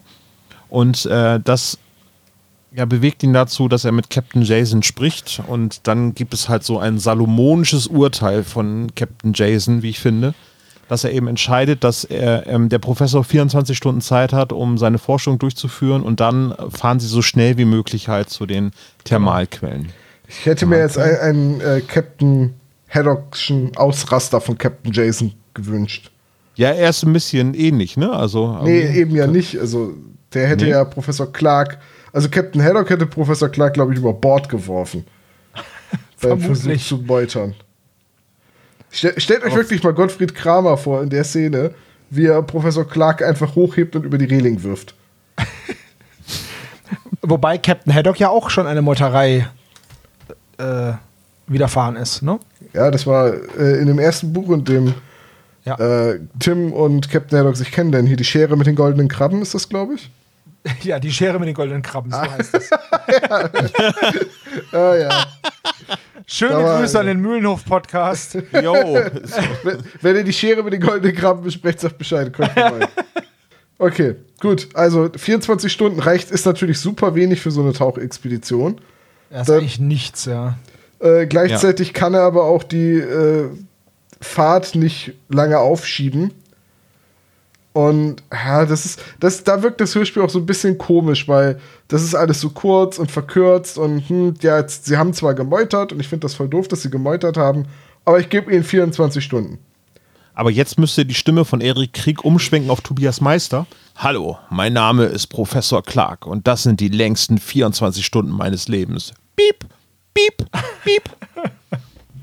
Hätte was, aber dann würde Peter auch gewaterboardet werden, also ich weiß Ja, nicht. stimmt. Aber wäre ein schöner Spin-off gewesen, oder? Also in der Verfilmung vom Meuterei auf hoher See spielt dann Kiefer Sutherland Professor Clark. Ja, das, aber das wäre wirklich eine schöne Besetzung dafür. Also geht es jetzt zu dem Ort, wo äh, sie vermuten, dass es den äh, Dinosaurier noch geben soll. Genau. Wir kriegen auch noch so ein paar Theorien genannt, warum der überhaupt noch hätte überleben können. Fand ich ganz interessant. Die habe ich jetzt nicht auf, auf Realismus geprüft, muss ich ganz ehrlich sagen. Ja, weil der Meteorit nicht. Also, wenn die Erde durch einen Meteoriten getroffen wurde und bla bla bla, dann wäre es halt nicht kalt genug geworden, als dass der Dino et, äh, erfriert. Unter Wasser. Das ist die Begründung, die man im Wesentlichen kriegt. Und deswegen muss es den noch geben. Und sie fahren zur Lebrato-Insel. Und das habe ich versucht zu googeln. Ich habe jetzt keine Insel gefunden, die Lebrato-Insel heißt. Aber wenn man nach Lebrato-Insel sucht, findet man das Kokos-Atoll oder das Kokosplateau. Und das gehört zu den äh, Galapagos-Inseln vor Costa Rica. Okay, also wir merken uns Kokosinseln vor Costa Rica, das fragt der 100 Pro. Ja, Isla del Coco oder Kokos Island? Das Isla del Coco, das hört sich so an, als hätte man es so voll schlecht übersetzt. Als wäre das so ein 90er Jahre äh, One-Hit-Wonder, ne? Isla del Coco. Ja, Isla Bonita kenne ich. Also auf jeden Fall äh, gibt es ja unfassbar viele ähm, unentdeckte Fischarten eben in diesen Tiefen, weil sie eben halt noch nicht entdeckt worden konnten, weil die technischen Möglichkeiten noch nicht da waren, dass man so tief eben überhaupt ähm, tauchen konnte oder beziehungsweise filmen konnte. Ne? Ja, und dann gibt es halt irgendwie so eine Szene der Szene wegen, weil es spannend ist, dass sie eben halt dort in diesem Gebiet ankommen und dass es auf einmal auf dem Radar ein, eine Entdeckung gibt, dass dort ein Lebewesen sehr, sehr groß sich auf dieses Schiff zubewegt. Also auf die Wave Dancer zubewegt. Genau. Ich muss auch mal sagen, sei das jetzt in dem Sturm oder jetzt hier bei dem Punkt mit dem Ungeheuer, ich finde, das wird schon sehr, sehr stimmungsvoll umgesetzt, dieses äh, verloren sein auf hoher See und den Elementen ausgeliefert sein, finde ich persönlich. Ja. Entschuldigung, ich hatte gerade so kurze Tonaussetzer. Was entdecken Sie, was auf die Wave Dancer zuhält? Ein, ein so ein Schatten, irgendein Tier, irgendein Ach so. Viech. Ja, okay, es sind, es sind Delfine. Was? Delfine? Ja, im, im, Aber es soll sehr, sehr, es muss dann ein Ja, ja. Delfinenschwarm gewesen äh, sein. im ne? Buch Also- entdecken Sie dann, als Sie da ankommen, bevor Sie den Tauchgang machen, einen dunklen Schatten und dann sehen Sie eine mysteriöse Flosse. Und dann sind Sie schon alle ganz aufgeregt und dann sind das nur so ein paar Delfine, die aus dem Wasser springen. Was auch schon ganz cool ist. Also ich würde auch gerne mal mit Delfinen in freier Wildbahn begegnen. Aber ja, hier im, im Hörspiel ist es deutlich mysteriöser. Dann gehen sie auch schon ins U-Boot am nächsten Morgen Mhm, genau. und setzen diese Tauchfahrt, äh, fangen diese Tauchfahrt an. Und die Besatzung in dem Tauchboot, die ist also interess Gewagt. interessant. Voll ja. von Experten, ne? So. Ja, genau. Wir haben Professor Clark, dann natürlich die Reporterin, die ja mitkommen muss, um Die hat ein Fotoapparat und Sensation und so weiter. Genau. Ja. und aber halt auch Justus für, weil der halt Der hat ja ein fotografisches Gedächtnis, der kann aus dem Gedächtnis Ja. die Fische zeichnen, weil Carol kein Fotoapparat dabei hat. Äh, Genau, äh, ich, der hat vielleicht ein fotografisches Gedächtnis, aber wahrscheinlich keine Hand eines Künstlers. Also, das hilft ihm dann ja nichts. Er geht dann zu Inspektor Cotter und der macht dann ein Phantombild des Fisches. Nicht realistisch? Naja, okay. Ähm, Ja, brauchst, du brauchst halt einen speziellen Tierzeichner dann. Vielleicht findest du den in Zootopia oder so. Äh, Main Fact ist auf jeden Fall, das U-Boot ist ausgelegt für Tauchfahrten bis 1,5 Kilometer unter dem Meeresspiegel. Und äh, es scheint aber so zu sein, dass der Grund hier noch, äh, dass so ein Graben, der da unterliegt, dass es wohl noch ein bisschen tiefer gehen könnte. Ja. Aber nicht an der Stelle, wo die gerade sind. Richtig. Nee, es So, heißt jetzt- Plateau. Also es kann da nicht so tief sein. Aber trotzdem brauchen Sie ja später ein 2000 Meter langes Seil. Zur Sicherheit. 500 Meter einfach nur zur Sicherheit. Ja. Ja, Und jetzt finde ich das sehr schön gemacht, weil jetzt zwischen Wave Dancer und Deep Quest hin und her gewechselt wird. Immer schön abwechselnd und auch mit Hilfe von Funksprüchen. Das finde ich auch ziemlich cool gemacht, weil diese, diese Tauchfahrt, die geht jetzt ziemlich schnell in die Hose. Die tauchen Jo. da runter und dann hat man es ja immer so dieses, das ist ja auch so eine typische, so ein typischer Trope. Du tauchst runter und dann sagt einer die Tiefe an und so und den Druck und wie schnell du da runterkommst und so. Das ist immer so ein ganz beliebtes äh, Stilmittel, um zu zeigen, jetzt geht es aber schon sehr schnell, sehr tief. und was soll ich sagen? Es funktioniert fantastisch in dem Hörspiel. Ja, finde ich auch. Also da hat mich die Folge richtig so. Zu Anfang habe ich gedacht, so, oh, es plätschert so ein bisschen. Haha, dann- die sind ja auch unterwegs auf dem Wasser. Ähm, Entschuldigung. was ist denn heute los hier? Ähm, aber dann hat mich die Folge, und das meine ich dann, Matthias Fuchs mit seiner ruhigen, tiefen Stimme äh, beschreibt das Ganze. Ähm, Peter, der oben ähm, auf der Wave Dancer Panik schiebt. Äh, und Justus ganz unten und absinken auf 3000 Meter, wo es, also es, das heißt, das Schiff könnte auf 3000 Meter absinken, weil ja eben der Akku kaputt gegangen ist. Ähm, da hat mich die Folge total. Beste Stimmung des, äh, der, der Folge. jetzt ist in dem Moment erreicht. Es ist ja auch das große, spannende Finale sozusagen. Also als ich das zum ersten Mal gehört habe, hatte ich da wirklich eine Gänsehaut, weil das wirklich sehr gut rübergebracht worden ist. Wenn man das so mehrmals hört, denkt man so, oh ja, heutzutage würde das ein bisschen mehr Soundkulisse ähm, so haben. Also es würde ein bisschen mehr äh, produziert werden, glaube ich, so die Geräuschkulisse. Aber so wie es da dargestellt wird, funktioniert fantastisch. Ja, Finde also ich auch, äh, vor im allem- Grund ist, warum, ja, Ja, vor allem auch, weil ja dann auch jetzt diese Kalmare auftauchen, ne? Also dieses Seeungeheuer, was sie dann angreift und was sich dann als Kalmare herausstellt. Riesenkalmare. Das fand ich auch, war, war sehr stimmungsvoll gemacht. Und die haben zehn Tentakel äh, im Vergleich zu Oktopoden, ne? Also sind sie zweimal so gut. Aber jetzt wird auf jeden Fall das lange Seil runtergefahren, um äh, das U-Boot zu retten. Ähm, ähm, Peter hat noch seinen Gürtel mit dran gemacht, dann haben sie nochmal zwei Meter mehr rausgeholt. Ja, Peter hat Justus-Gürtel dran gemacht, deswegen zwei Meter mehr. Wir kommen jetzt auf 3000 Meter. wow. Äh, ja. Ja, und dann. Äh, Das ist so ein bisschen, das ist so ein bisschen albern, dass dann ein Hubschrauber ankommt, der eine Nylonschnur liefert und mit der Nylonschnur ziehen sie ein U-Boot hoch. Das ist so. naja, du, eine Nylon-Strumpfhose überbrückt ein Auto, wenn der Keilriemen gerissen ist. Warum soll nicht. Naja, Also, Nylon ist schon, äh, schon ordentlich. äh, Das ist leicht und äh, sehr robust, ne? ja, und so ein U-Boot ist schon schwer. ich würde jetzt mal sagen, so ein langes Seil irgendwie in so richtig traditionell Tauqualität würde immens viel wiegen und das Ja. würde der Helikopter nicht liefern können. Und es würde aber Nylonseil- auch nicht reichen, um ein U-Boot hochzuziehen. Also bitte. Ja, es ist tatsächlich so, da geht es ja auch um die Zugfestigkeit des, des Seils und dann muss man halt, also das U-Boot aus dem Wasser zu heben dann ist, ähm, ist sehr schwer, aber das hochzuziehen würde dann, also ich kenne mich jetzt nicht aus mit Tiefseebergung, das ist jetzt gerade zufällig nicht mein Spezialgebiet. Achso, ich dachte.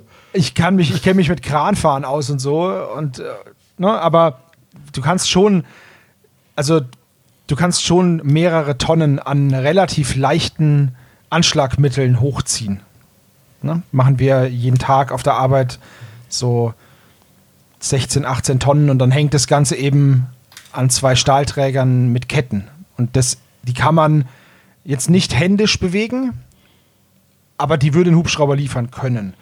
Aber halt, wir haben halt auch nur, weiß ich nicht, 10 Meter und die haben halt 2000 Meter. Das ist dann halt schon wirklich, wirklich sehr, sehr, sehr, sehr schwer. Und die Frage ist auch, ob das das Schiff nicht komplett aus der Balance bringen würde, so eine riesen Trommel. Und Nylon weiß ich einfach nicht. Weil das hat ja auch eine gewisse Elastizität. Und dann wird es ja noch mal länger. Also und halten wir mal fest, der Bergungsplot ist nicht so super realistisch. Es wäre irgendwie cooler, wenn da ein, äh, ein anderes Unterseefahrzeug gekommen wäre, um bei der Bergung zu helfen. ja, das ist dann einfach. Die Nautilus. Captain Nemo kommt dann auf einmal von unten und hebt quasi. Nein, aber man hätte ja das Fahrzeug in Schlepp nehmen können, weil diese, diese manuelle Greifzange funktioniert ja noch. Ja. So, es geht ja nur der Antrieb nicht mehr und das Licht. Aber alle wichtigen Sachen, die sie brauchen können, die gehen noch. So. Ja, das ist ein bisschen, das ist ein bisschen unschön. Aber äh, das ist auch wieder, da ist auch wieder gekürzt worden. Also äh, die ganze Szene unter Wasser, auch die Panik, die sich da kurz breit macht zwischen Carol und Justus, die ist ein bisschen länger und ein bisschen äh, ausführlicher beschrieben. Und sie kommen dann irgendwann drauf, dass sie ja immer noch eine funktionierende Heizung haben. Also sie frieren nicht. Also kann nicht der gesamte Strom weg sein. Und das bringt sie dann auf die Idee, dass sie irgend noch eine funktionierende Batterie haben müssen und damit reparieren sie dann erstmal das Funkgerät, um überhaupt mit der Wave Dancer Kontakt aufnehmen zu können. Und so weiter. Ne? Das sind halt so. Ja, aber da ist die Kürzung noch okay. Also ich finde die Rettungsaktion jetzt auch nicht zu unglaubwürdig. Also es ist halt.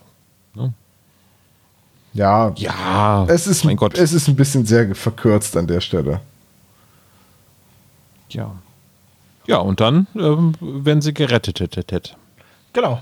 Und dann ist die Geschichte vorbei, bye, bye, bye, bye.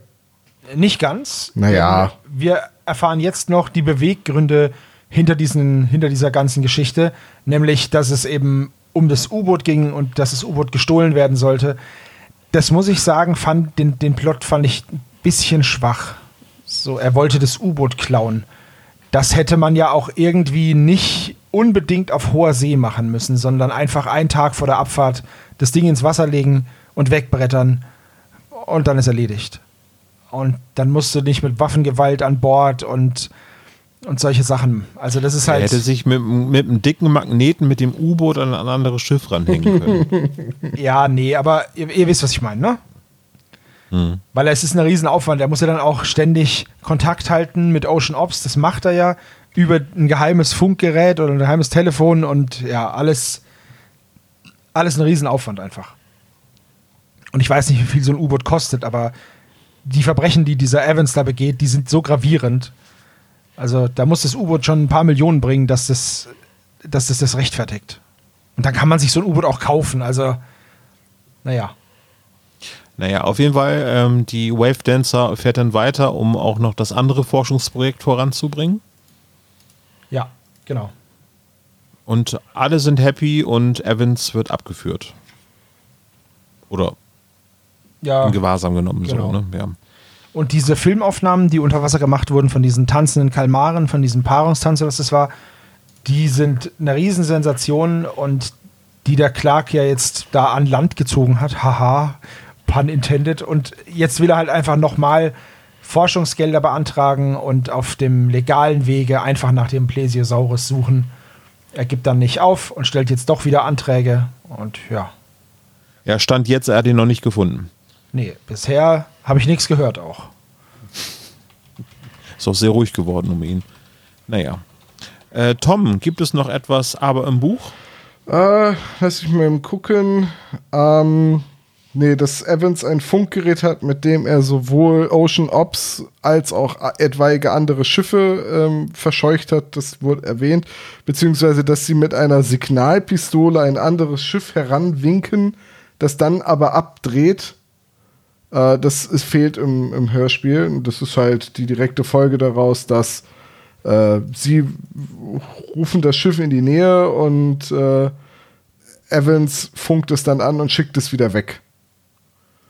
Und das mhm. ist dann, dann hat man im, ja, wie gesagt, das ist ein bisschen gekürzt unter Wasser, wie man dann ähm, überlegt, ob man mit der ausgetauschten Batterie die Pumpe um ähm, wieder die äh, Tanks leer zu pumpen, um hochzukommen. Also ähm, die Idee dann mit dem Austausch der Batterien äh, die Pumpe zu betreiben, sodass man auftauchen kann, äh, die ist ein bisschen verkürzt und am Ende wird noch beschrieben, wie die drei Fragezeichen zurückreisen und ähm, die äh, Skyline von Los Angeles wieder am Horizont entdecken. Wie ist denn dein Fazit, Geburtstagskind? Ja, ich also wenn man jetzt mal von so ein paar Dingen wie ähm, die ziehen das U-Boot mit einer Nylonschnur ähm, absieht, ähm, ist es eigentlich immer noch eine sehr gute und atmosphärische Folge. Äh, ich, ich bin sehr froh, dass sie das, die, die Plesiosaurus dann nicht gefunden haben. Das, das wäre wieder ein bisschen zu groß gewesen für meinen Geschmack. Die Riesenkalmare, das ist schon in Ordnung. Und ansonsten, ja, die Geschichte ist recht spannend. Sie ist vergleichsweise glaubwürdig, dass da halt Leute an Bord sein müssen und äh, man kann die drei Fragezeichen auch notdürftig anlernen und braucht sie nicht unbedingt. Also so, dass sie eigentlich mitfahren ähm, als äh, ja fast reine Vergnügungspassagiere. Das okay. Also das, das kann ich alles so äh, glauben. Ansonsten mal ein neues Setting, mal ein bisschen was anderes. Die Meuterei kommt mir im Hörspiel, also gerade weil es die namensgebende Meuterei ist, ein bisschen zu kurz. Da hätte ich mir gewünscht, dass sie ähm, zumindest die Szene, wie Peter von Bullauge zu Bullauge klettert, die ist ja auch schon sehr spannend. So ein bisschen wie äh, die Balkone in, in den Comic-Dieben das, das, mhm. das hätte man vielleicht ein bisschen mehr beschreiben können und dafür dann die Szene auf dem Schrottplatz am Anfang rausschmeißen, das Telefonat. Und halt direkt am Hafen anfangen, wie Mr. Andrews sie da absetzt. Äh, ja, aber Ich finde es immer noch eine ganz gute Geschichte. Und Sebo? Ja, ich kann mich dem anschließen. Also ich finde, atmosphärisch ist die Geschichte super. Ich mag dieses kleine Kammerspiel, diese Ausweglosigkeit. Also du kannst ja von diesem Schiff nicht runter. Du bist halt jetzt in dieser Situation, du kannst nicht weg, aber du musst jetzt, du hast auch keine Möglichkeit, irgendwie Hilfe zu rufen. Du hast keine Möglichkeit, dich groß irgendwie zu wehren oder du musst es halt alles mit, mit deinem Verstand lösen. Und das finde ich sehr, sehr cool. Äh, die Motivation des Bösewichts, die ist für mich, kann ich nicht ganz nachvollziehen. Die, also ich rede von Evans, ne?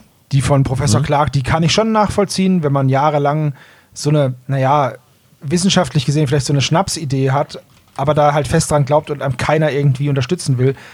Und naja, dann eben diese hydrothermalen Quellen, die werden dann unterstützt und dass er dann sagt, ey, dann fahre ich da einfach hin. Und wenn ich dann mal da bin, dann werdet ihr schon sehen, dass ich recht habe. Ähm, das das finde ich nachvollziehbar. Fanatisch, aber verständlich. Mir hat die Folge tatsächlich sehr gefallen und ich muss sagen, wie ich es vorhin gesagt habe, die Stunde, die war ruckzuck rum. Ich finde auch das Ende befriedigend und ähm, ja, mir hat die Folge gefallen. Ich fand die sehr, sehr cool, aber ich mag das Meer auch sehr gerne. Und ja. Es ist ja ansatzweise so deine Kreuzfahrt, die du dir immer gewünscht hast, ne? Äh, auf einem sehr spartanischen Boot und so ganz ohne Service und mit nur ganz wenig Leuten, aber ja. Das heißt, du, du brauchst so Personal wie Sascha Hehn oder irgendwie so als. Eher nicht, aber vielleicht einen größeren Cast und ein, eine etwas verworrenere Story und detektivische Aufgaben, die zu erledigen sind, weil hier ist es ja, hier sind die Fronten ja fast, ja, wobei die Fronten sind immer klar, nur dass noch eine dritte Front dann aufgemacht wird, eben mit Evans. Aber ansonsten sind die Fronten schon relativ früh klar. Ja, also großartige Folge. Ich kann mich euch nur anschließen. Ähm, sehr spannender Moment. Äh, Also diese Szene unter Wasser ist wirklich sehr gelungen. Ähm, insgesamt äh, ist sie äh, gut, realistisch, äh, bis auf eben das Nylonseil vielleicht. Aber mein Gott, Ja, wenn, wenn jemand hier in der das nicht Tiefseebergung erfahren ist, dann, dann sagt uns Ja. das gerne mal. Vielleicht haben wir ja auch Unrecht und es gibt so Hochleistungs-Space-Material und dann geht es vielleicht. Keine Ahnung. Äh, aber man muss halt einfach dazu sagen, es ist eigentlich kein richtiger Fall. N ja, also es ist halt, wie, wie ich es gesagt habe, es ist nichts zu ermitteln. Es ist Wieso halt, ist es für dich kein richtiger Fall? Weil es keinen Auftraggeber gibt, weil es äh, oder weil die Meuterei so kurz ist? Ja, ich glaube, es ist ja nur die Vermittlung eines Missverständnisses. Ja, wobei ja, okay, denn na klar, das ist der kaputte Akku und äh, wenn's klar ist, das irgendwie ein Fall, irgendwie so, aber es ist halt Es ist halt irgendwo der keine Forschungsarbeit und so weiter, aber keine Detektivarbeit nötig, sondern einfach nur Handeln. Ja, gut, okay, ne, das ist äh, ne, die drei Fragezeichen. aber das äh, auf eine positive Art und Weise, nicht, dass es dann heißt, oh, Olaf findet, das ist kein richtiger Drei-Fragezeichen-Fall, das ist aber eine gute Folge. Es ist eine gute Folge. ja, aber es Spaß ist halt eine gemacht drei ich- Fragezeichen Folge, ähm, wo die drei Fragezeichen nicht die drei Fragezeichen sein müssten, um den Fall zu lösen. Das ist wenig Detektivarbeit, da hast du schon recht. Und letztendlich der Kriminalfall, die, der, der geplante Diebstahl, der, der Deep Quest, der ist im Prinzip ja auch einfach nur so noch hinten rangeflanscht. Also das ist vielleicht dies, das größte Versäumnis der Geschichte, dass der mögliche Diebstahl des U-Bootes nur so ein bisschen angedeutet wird vorher. ja, da, Ja. Da, das ist ein guter Punkt, Tom. So, dass man eben noch diesen, wie gesagt, diese dritte Front oder diese dritte Partei hat mit Evans, der dann noch andere böse Dinge tut und man den Clark wieder mögen kann. Ja, hat mich aber gut unterhalten, die Folge. Äh, fünf Sterne, na, viereinhalb Sterne gerne wieder. Ja, viereinhalb Sterne von wie vielen? Zweien. Viereinhalb Von viereinhalb. von zwei Sternen. So, bevor ich noch mehr Nonsens rede, kommen wir zum Klischee-Koeffizienten. Ja, also gut, weil du es bist. Ja, nee, eigentlich äh, nur Tom zu Ehren heute. Also ich bin eigentlich sehr dankbar, dass Tom diese Geburtstagsfolge ausgesucht hat, weil ich wollte die schon lange mal besprechen. Ähm, die drei Fragezeichen gehen tauchen, offensichtlich. Äh, das gibt zehn Punkte. Außerdem nimmt ihr Fahrzeugschaden. Wir haben da jetzt einfach mal gesagt, das U-Boot ist in dem Moment Justus Fahrzeug. Das sind Schaden 15 Punkte. genau. Captain Justus ist der. Weil, weil Bobs gelber Käfer ja im Hörspiel nicht vorkommt. Richtig, der ist ja nicht da. Richtig. Aber so haben wir den auch abgedeckt. So, jetzt muss ich mal eben gerade gucken, dass ich nicht in der Zeile verrutsche. Ähm, die drei Fragezeichen wollen sich irgendjemanden schnappen. Den Rettungsring. Den Rettungsring will sich Peter schnappen und im Prinzip auch Mr. Evans. Das gibt 25 Punkte. Äh, Sie haben Ferien, weil Sie können einfach mal eben so zwei Wochen äh, an Bord gehen. Das gibt 25 Punkte. Außerdem werden sie eingesperrt und zwar tief, tief unter dem Meer. 15 Punkte. Ja. Peter wird nass, also als er über Bord geht, das gibt 10 Punkte. Dann passiert lange, lange nichts auf unserer Liste, aber es kommt ein alter Bekannter vor, nämlich Jason äh, von den Argonauten. Das gibt 10 Punkte. Ganz zu Beginn wird der Verstärker eingeschaltet. Das gibt 10 Punkte. Ähm. Tipp, tipp, tipp, tipp, tipp, da. Es geht um merkwürdige Tiere bzw. Seemonster, Sagenfiguren, den Plesiosaurus, also 15 Punkte. Überraschenderweise hat der Bösewicht eine Waffe. Das gibt 20 Punkte. Er wird nicht niedergerungen, deswegen haben wir das hier nicht dabei. Wir haben äh, ganz zum Schluss nur noch die Visitenkarte, die ganz zu Beginn vorgelesen wird. Einen Punkt. Und das macht dann in Summe 146 Punkte mit 11 Klischees. Sehr wenige Klischees, aber wir sind ja auch nicht zu Hause. Das stimmt Ja, das natürlich. stimmt. Ja, gut. Tom, hier noch ein Stück Kuchen, Oh ja, gerne. Dankeschön. ja, aber nicht die Kerzen mitessen, bitte. Nee, bitte nicht. Nicht schon wieder. Oh nein, habt ihr das gehört? Habt ihr das gesehen? Das, das kann doch nicht richtig sein. Ein grünes Mikrofon. Das muss doch, das kann doch nur eins bedeuten. Genau, hier kommt Dr. Knick.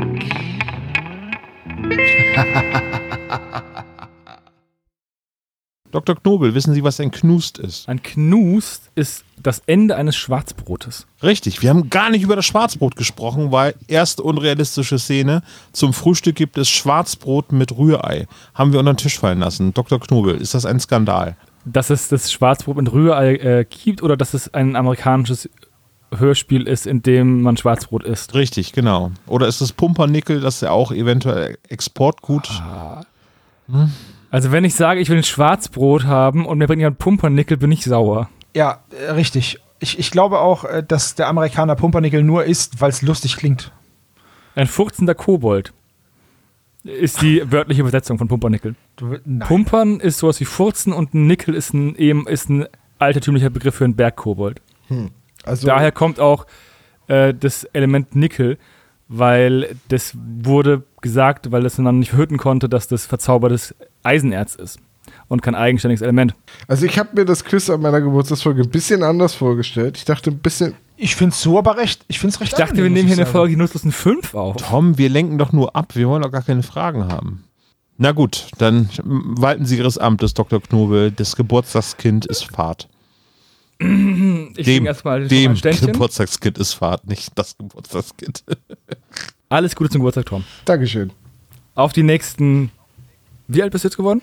25. 25 Jahre. Genau. Nein, aber wir sollten trotzdem anfangen. Frage Nummer 1.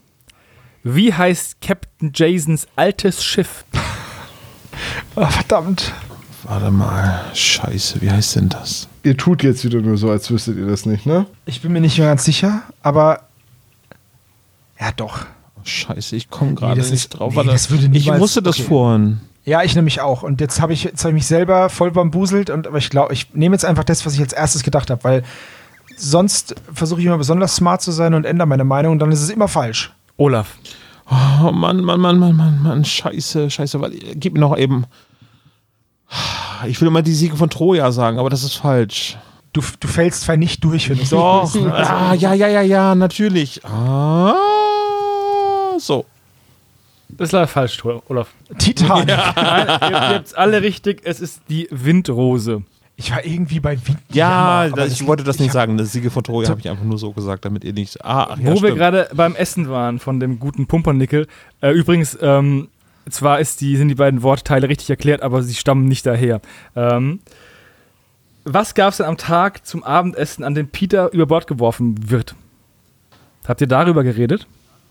Dass Peter über Bord Nee. geht, ja. Peter geht über Bord ja und hat davor aber was gegessen. Was hat er wohl gegessen? Was hat er? Wird das wirklich gesagt, was er gegessen hat? Oder was es zu essen gibt? Es kann man wissen, wenn man die Folge gehört hat. Noch hat keiner von euch geantwortet. Ja. Ja, ich habe die Nacht, in der er über Bord geht. Mhm. Ich, ich, vielleicht helfe ich euch jetzt, aber das war doch die, wo sie in der Kabine gegessen haben, oder nicht? Nee, es gibt ein Abendessen und dann gehen sie zur Nachtwache, aber ich bin mir gerade nicht sicher, ob gesagt wird, was Irgendwie sowas, ja. Das weiß ich auch nicht. Ich, ich sag jetzt, ich schreibe jetzt einfach irgendwas. Ey, wenn Olaf das jetzt wieder irgendwo aus der Hutschachtel zieht, dann. Von allen, er rät einfach eine Mahlzeit von den eine Million, die es gibt und es sind richtig. Wahrscheinlich.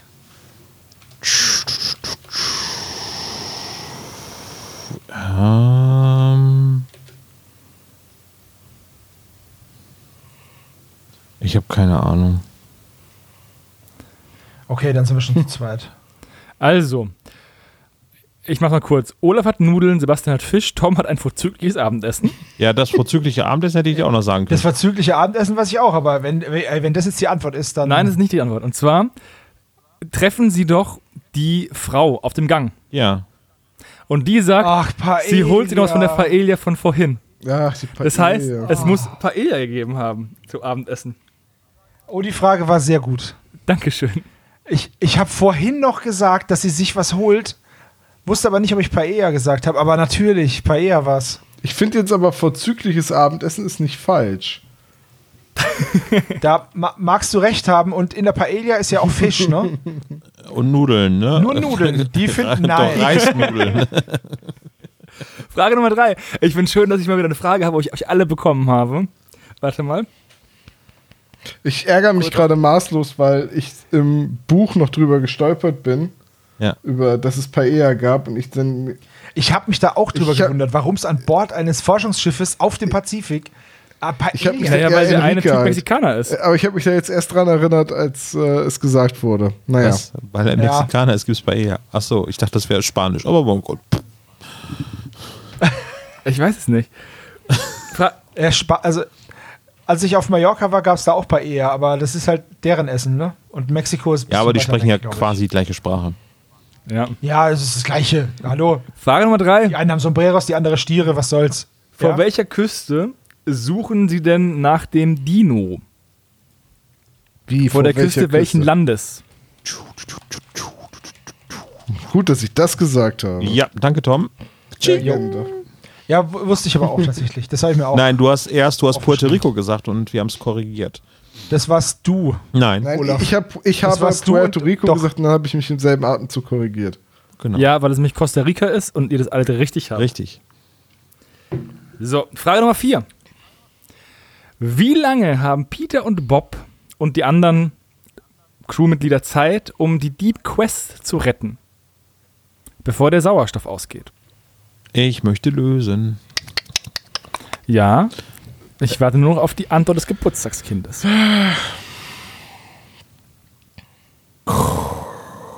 Das sind immer diese Fragen nach irgendwelchen Zahlen. Das ist so nervig.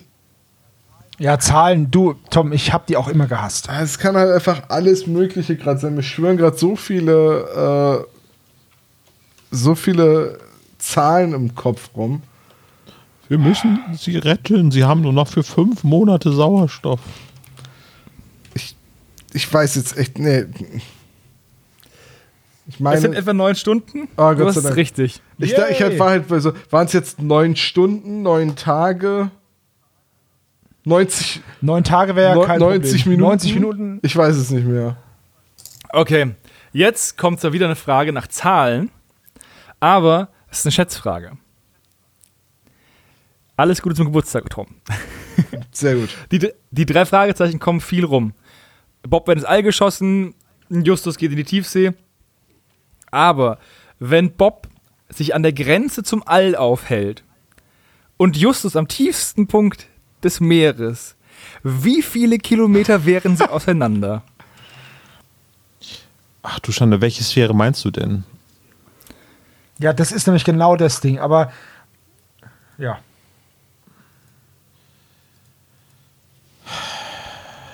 Das kann jetzt, also ich weiß nicht, wo, wo man wirklich sagt, äh, Der, Ab da ist Weltall. ja, Es gibt da eine gedachte Linie, die nennt sich Karman-Linie. Oh, und die wird dazu oh, genutzt, um Luft- und Raumfahrt zu unterscheiden. Dann weiß ich's. Also wenn du die Linie meinst, dann weiß ich's. Dann ist ja keine Schätzfrage mehr. Nee. Ähm, und das ist eben die Linie, die genutzt wird, um Luft- und Raumfahrt zu ähm, unterscheiden. Und die ist auf den Meeresspiegel. So ähm, wie alle kalibriert. Linien, also oder alles Genau. auf dem Meeresspiegel geeignet sind, ja. So, und der Marianengraben ist ja bekanntlich 11.934 Meter tief. Genau, knapp zwölf Dann gehen wir hoch an die Wasseroberfläche. Und jetzt ist interessant, wie viele Kilometer es nach oben geht. Sebastian sagt 61, Hä, was? Nein. Gesamtdifferenz, also 50 Kilometer nach oben. Das sagt, da, Hä? Ich habe doch eine Äh, das sagt Tom. Zeit Oh, geschrieben. ja, ja, ich sag, das war das die Stratosphäre, ist etwa 50 Kilometer. Ja. Tom sagt 61 Kilometer auseinander. Sebo sagt 38 Kilometer auseinander. Und Olaf hat es einfach komplett richtig, weil es sind 100, also es sind 111 Kilometer. Es sind, um genau zu sagen, sind es eben 111,934 Kilometer, äh, Meter, dieses Trend. Krass. Ja, gut, okay, cool. Aber ungl un unglaublich, Olaf kennt eine Schätzfrage nicht geschätzt richtig. Ich bin schockiert. Ich habe von dieser Kalman-Linie vorher noch nie gehört. Nee? auch nicht. Ja, ja, okay. Hm. Also äh, ich war mir nicht sicher, die Sphäre, die Mesosphäre geht bis 80 Kilometer. Ich glaube, da ist dann, Ich glaube, Da ich schon- schon Schicht, bis ne, mit- zur also wenn ich da wäre, würde ich sagen, ich bin schon im Weltall. Aber ja, das ist halt diese. Ja, ich glaube, ich habe äh, die, die äh, Atmosphäre, die, die Schicht genommen, in der du noch mit dem Flugzeug fliegen kannst, aber das ist ja nicht die. Ja, die ist ja so 10 Kilometer, ne? Irgendwie so, ne? Das ist ja Die die. Troposphäre Ja, geht ich 20 dachte, Kilometer naja, gut, hoch, dann die Stratosphäre 50, dann eben die Genau. Mesosphäre 85 und dann Und ich habe halt diese 20 Kilometer Ding genommen und dann noch ein bisschen was draufgerechnet, weil ich mir gedacht habe, naja, darüber fängt ja noch nicht direkt der Welt, das Weltall an. Nee, äh, ich glaube, deswegen habe ich 38 genommen. äh, aber heißt die Exosphäre, wo die ganzen Satelliten rumschwirren. Die sind ja dann auf, ne? Die sind ja auf 10.000 60 Kilometer weg von der Erde, Ja. Die Exosphäre. Also, ich bin, ich finde es schade, dass äh, Olaf das wusste. Das muss ich, gebe ich einfach zu. Ich finde es aber schön, dass wir alles gelernt haben. Ich wusste es vorher auch nicht, dass es diese Linie gibt. Ich habe das recherchiert. Aber es ist schön. 111 Kilometer werden die auseinander und das ist nicht mal die weiteste Strecke, die die drei Fragezeichen auf Land auseinander waren, weil das müsste ja rein theoretisch Shanghai sein. ja. Wobei, da gehst du ja jetzt, du musst ja in die andere Richtung, über den Pazifik. Dann ist es vielleicht noch gar nicht mehr so weit. Du gehst ja nicht über ganz Amerika und Europa rüber und Russland, sondern Aber andersrum. 111 trotzdem Kilometer, das ist doch auch ein, ich, meine, ne? ich glaube, Todesflug auf der Erde war schon Mhm. weiter. Ne? 111 Kilometer, das ist ja, ich wollte gerade sagen, ja. Wie, wie hoch wurde Bob eigentlich geschossen? Wurde das klar gemacht, wie weit er war? War der in der Schwerelosigkeit? Nee, Er ne? war, er ist knapp an der Raumstation aus Moonraker vorbeigekommen. Ah, okay. Und dann hat Beißer ihn quasi die Leitung durchgebissen und dann ist er wieder zu Boot geplumpst. So Zumindest im Buch. war- Ja, genau. Ja, Raumschiffe gibt es ja auch nicht, das sind alles Wetterballons. Zeppeline sind das. Die, die haben nur das falsche Gas Ja. geladen und sind halt ein bisschen zu hoch gegangen. Die haben Vakuum geladen oder was anstatt Helium? Vakuum geladen, ist auch super. So ein zusammengezogenes Ding. So wie Homer, wenn er einen sauren Bonbon gegessen hat. Ne? Genau. Ja, das sauerstes Bonbon der Welt und dann zieht das Gesicht nach innen. Das war so geil. Hatten wir aber schon mal erwähnt, diverse Male in diesem Podcast. Tom, bist du mit der Anspielung auf die Simpsons okay mit deiner Geburtstagsfolge oder war das zu wenig Simpsons für dich? Nee, es war genug Simpsons, es war genug James Bond und es war auch vor allem genug drei Fragezeichen. Genau. Da bin ich ja froh. Dann würde ich Ja. sagen, Tom, äh, kriegst du jetzt noch das mittlere Stück Kuchen? Guck mal, da sind ein bisschen Kirschen drin. Ja. Magst du sowas? Oder soll ich sie mag- für dich rauslutschen? Ich mag keinen Kuchen.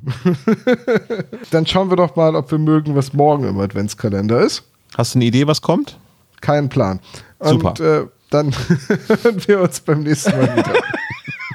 Das, Na dann, Seppo, bitte sprechen Sie jetzt. Tschüss.